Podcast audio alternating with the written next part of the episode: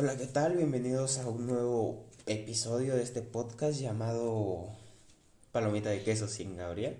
El día de hoy vamos a hablar sobre el manejo sustentable del agua.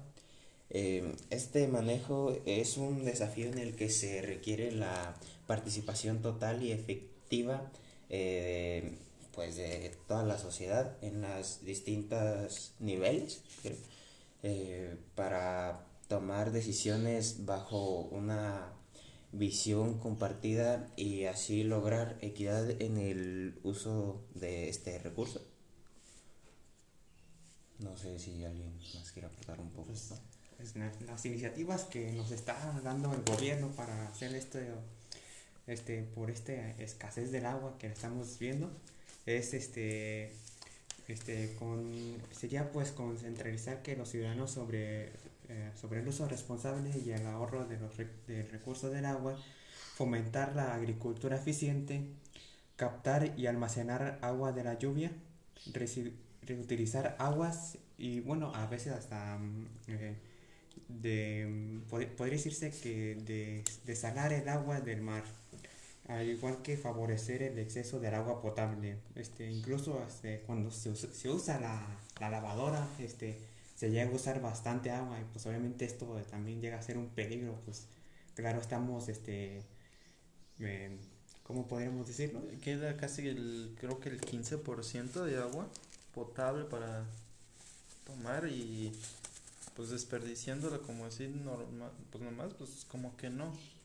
Y Hay que saber bien el uso y su manejo. Y bueno, también para no seguir desperdiciando el agua, existen unos tips. Bueno, no sé, o sea, pueden escoger los suyos. Eh, para el uso doméstico, me parece que son, pues, sí, eh, no durar tanto tiempo en la ducha o incluso es a parar el agua en la cual en lo que se espera el agua caliente o cerrar la llave en cuanto te empiezas a ducharte solamente para jugarte o algo así o, o incluso eh, bueno existen varios y creo que bueno el el manejo bueno.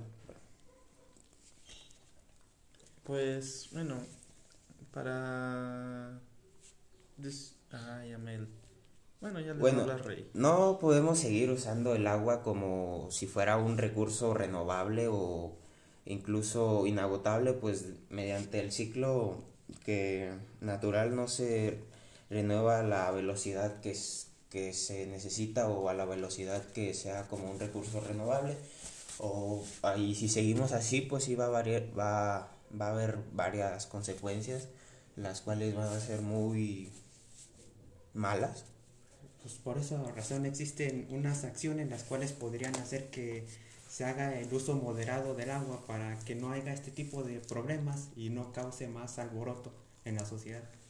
Una de las importancias para el manejo sustentable de este, del agua es de que mantener los mares y océanos saludables es de que no estar tirando constantemente basura o contaminando para poder así preservar el medio ambiente y poder aprovechar esa agua que aún no es mm, no es potable o no es para usarla tipo doméstica y aumentar ese por ciento de, de agua que nos está nos está faltando en, en este planeta y sí como lo dice este Bruno sí nos está faltando bueno nos tal, va a faltar tal vez no se vea eh, en estos momentos pero después sí nos va a faltar agua y ahí va a ser cuando nos vamos a, a poner a pensar de, ah, ¿por qué no pudimos manejar bien el agua o algo así? Y van a batallar mucho, vamos a batallar mucho.